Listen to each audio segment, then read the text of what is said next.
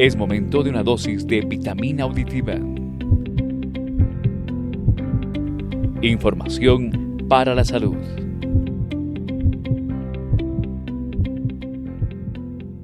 Estamos hoy con el licenciado Henry Salinas Lafuente, psicólogo, especialista en temáticas de niñez y adolescencia, quien hoy nos hablará sobre salud mental en tiempos de pandemia. Eh, licenciado, ¿por qué es importante brindar bienestar emocional en niñas, niños, adolescentes y mujeres en hogares de acogida y transitorios en centros de reintegración social? Bueno, primeramente un saludo a todos. Es importante el que podamos manejar y brindar el bienestar de la salud emocional, principalmente en los niños y niñas que se encuentran en centros de acogida por una parte, luego con los adolescentes que se encuentran también en centros de esta magnitud y por otro lado el trabajo esencial que tenemos con las mujeres víctimas de violencia en centros temporales. También es importante mencionar que trabajamos con adolescentes que se encuentran privados de libertad en centros de reintegración social. Vamos a empezar por lo primero, el trabajo que realizamos con niños y niñas, ya que ellos están en una etapa de desarrollo muy diferente a la de los adolescentes y tienen un concepto diferenciado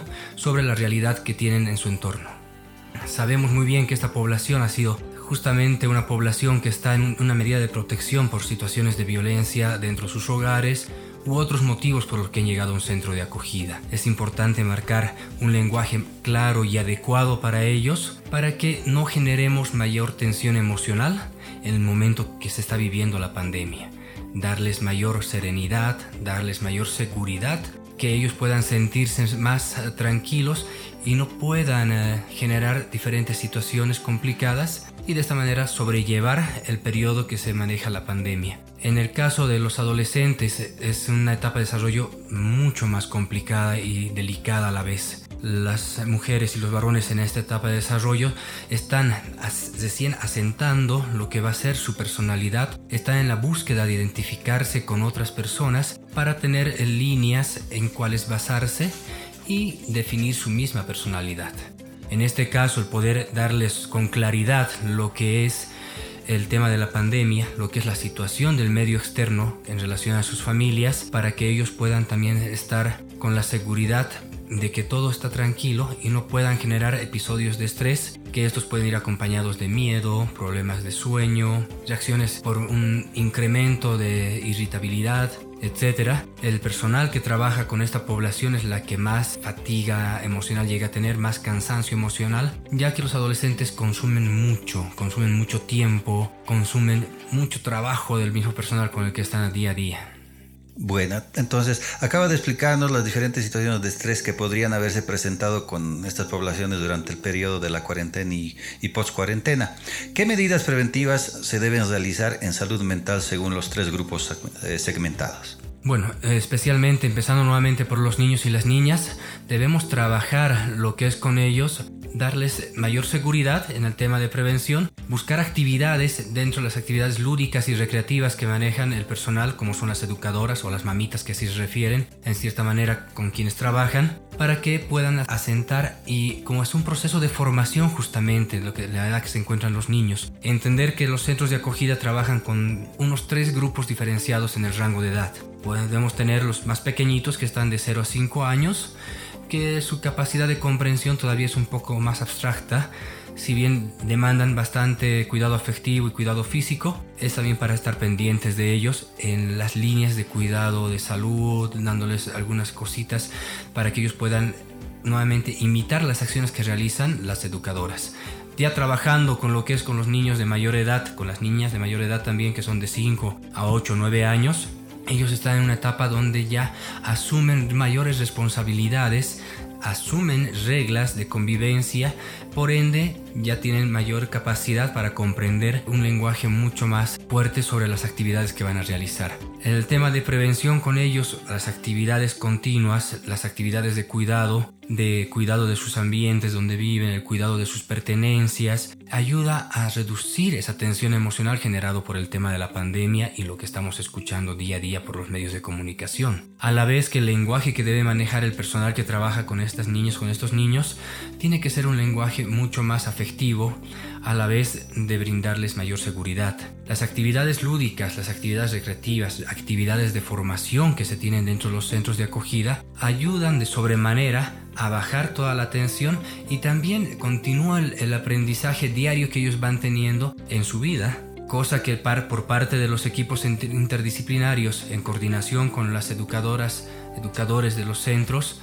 coayuva para la formación de estos niños y niñas. Cuando ya vemos y pasamos a lo que es al tercer rango de edad más grande que se encuentran en los centros de acogida que trabajan con niñas y niños que son entre los 8 y los 12 años también, ya vamos teniendo una preadolescencia, un cambio físico que va presentándose, el manejo de emociones un poco más dificultoso que en los anteriores dos que les mencionaba, lo cual lleva a que tengan mayor atención en el cambio de comportamiento que pueden tener nuestros niños y nuestras niñas en los cambios de hábitos que pueden llegar a presentar en la relación que tienen con sus pares y asimismo tener en cuenta que ellos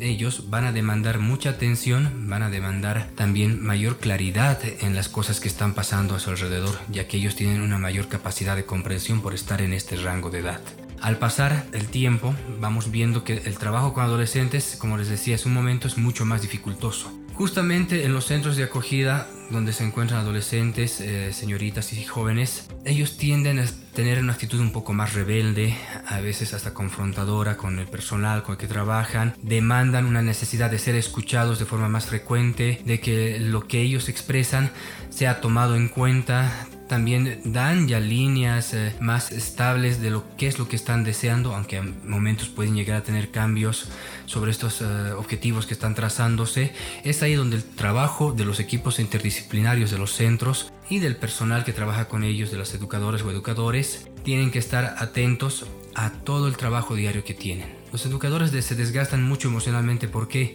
Porque ellos están casi 24 horas al día con ellos, a veces rotan cada dos días, a veces están directamente atendiendo una casa con 5 o 6 adolescentes durante toda una semana, hay el cambio recién para el fin de semana. Entonces todo esto genera que ellos tengan que tener mayores herramientas terapéuticas para guiarles, para bajar la tensión emocional que van teniendo, que les pueda generar ese estrés, episodios de depresión, episodios de euforia, episodios de ira que puedan tener. Y todo esto deben trabajar y coordinar con el equipo interdisciplinario que tienen a su alcance dentro de sus mismos centros. Si bien cada departamento del país tiene su particularidad en la forma de trabajo que tienen y cada centro de la misma forma, son líneas eh, bases las que se necesitan para que cada uno genere la estrategia adecuada para la población con la que va a llegar a trabajar. Asimismo también estrategias personales con las que van a llegar a intervenir para prevenir y evitar algunos episodios eh, de depresión muy fuertes, intentos de suicidio que pueden presentarse especialmente ya en los adolescentes después de los 14, 15, 16 años, 17 años que tenemos todavía en los centros. Y ahí cabe mencionar que también al referirnos a adolescentes tenemos que mencionar los centros de reintegración social donde se encuentran adolescentes que están involucrados en la comisión de delitos. Ellos se encuentran privados de libertad por una orden judicial han pasado situaciones igual de violencia, han pasado situaciones conflictivas, están pasando una situación de desarrollar aún qué es lo que está ocurriendo en su vida, por qué han llegado a esta situación de quebrantar la norma. Por ende, el seguimiento continuo con ellos también es bastante fuerte. Tenemos que tomar en cuenta que al encontrarnos en la edad de la adolescencia, se viene el poder conocer y aprender un consumo de alcohol. Puede ser experimental, ya puede ser tomado algo como habitual, puede ser tomado de fin de semana, situaciones que sí son reales y se presentan en nuestra sociedad continuamente. También se hace presente el consumo de sustancias psicoactivas, de drogas. Se están haciendo en cada departamento, se ve que esto va en aumento. Entonces son estas dos situaciones también que son difíciles de manejar dentro de los centros de acogida y los centros para adolescentes con responsabilidad penal. ¿Por qué motivo? Porque este consumo ya si es experimental no va a haber mucha dificultad en el tema de que genera ansiedad, pero si hay un consumo dependiente de estas sustancias que hemos mencionado, entonces van a presentarse diferentes indicadores, especialmente en el tema de ansiedad, por la ausencia del consumo de estas sustancias. ¿Qué, ¿Qué, conlleva esto al estar en una situación de estrés durante la pandemia? Se ponen más irritables,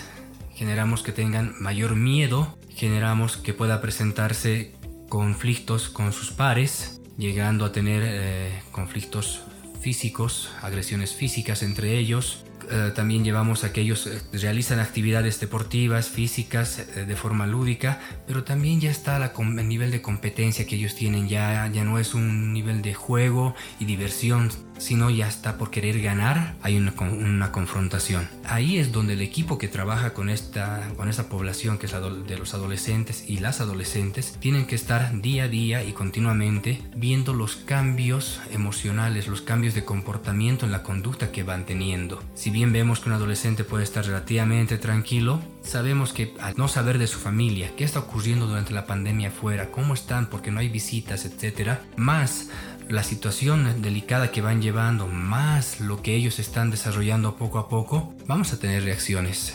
depresivas, reacciones de ira, y las cuales hay que tener cuidado para no llegar al tema de confrontamiento entre sus pares, no llegar al tema de confrontamiento también con parte del personal o evitar alguna otra situación de autoagresión con ellos mismos por la situación que genera el estrés. Entonces, son pautas que damos para poder prevenir la situación durante la pandemia que nos va a generar una mejor convivencia en los centros de acogida. Pasamos al tercer grupo y es un grupo muy importante y delicado, que son las mujeres eh, que se encuentran víctimas de violencia, que están en el periodo de gestación y de lactancia también. Ellas, como mencionábamos, hace un tiempo atrás, hablando en los webinares, son damas que se encuentran en una situación, emocional delicada. Están llevando un, un, periodo de gestación, un embarazo, están llevando un bebé por nacer o tienen sus bebés pequeños que están en periodo de lactancia,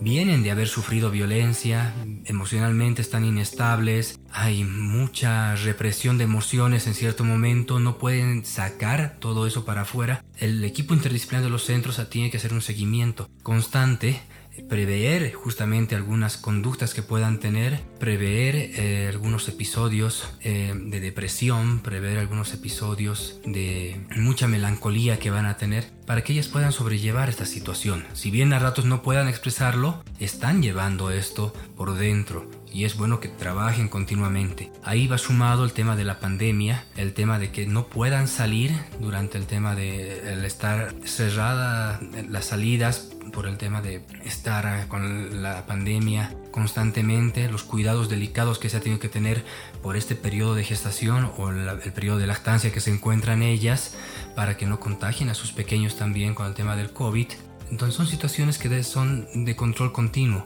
El poder darles seguridad emocional, poder fortalecer su autoestima, son estrategias que de un trabajo terapéutico individual y grupal ayudan a que se tenga una mayor estabilidad emocional. Habiendo escuchado cuáles son las secuelas emocionales que deja el COVID-19 en pacientes y cómo se puede reconocer las formas y facetas de estrés que usted explicaba, ¿qué huellas en la salud mental deja la pandemia a largo plazo y qué se debe hacer para mitigar los daños? Lo importante y por el momento la pandemia aún no ha pasado lamentablemente. Se sigue manteniendo, se prevé todavía un segundo brote para esto. ¿Qué quiere decir? Que dentro de unos meses más, unos seis meses, a diez meses, un año, dos años más adelante, estas situaciones de estrés, estas situaciones de encierro que vamos viviendo, traen consecuencias. ¿Cuáles son estas consecuencias? Dificultades para volver a tener confianza con su mismo entorno, dificultades para tener confianza con uno mismo,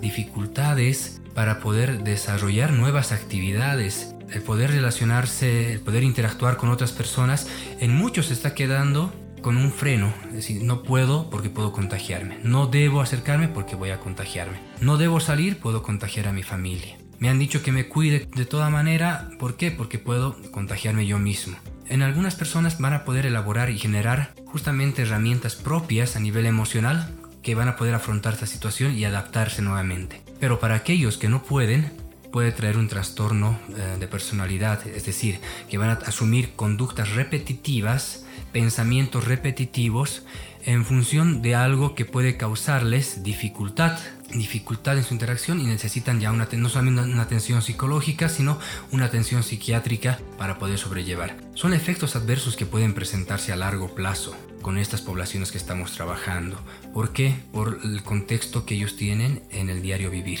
¿Cuáles son las buenas prácticas que se están implementando a nivel nacional, departamental y municipal en salud mental para estas eh, poblaciones? Hemos tenido la suerte de poder coordinar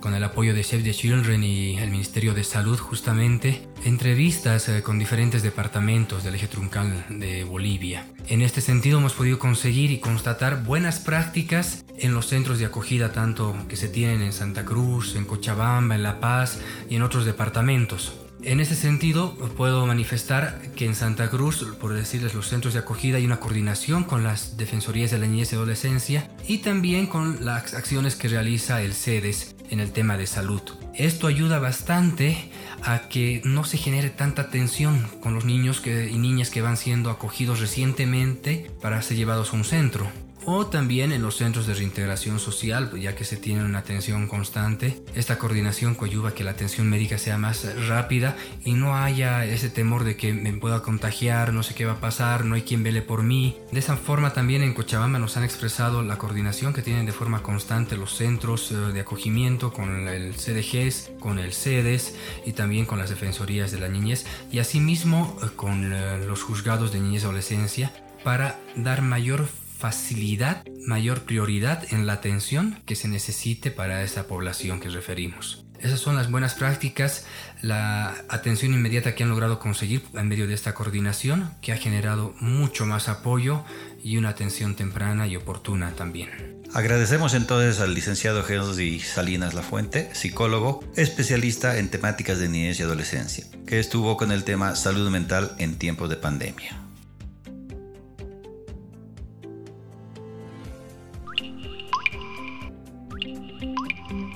Acabas de escuchar Vitamina Auditiva. Información para la salud.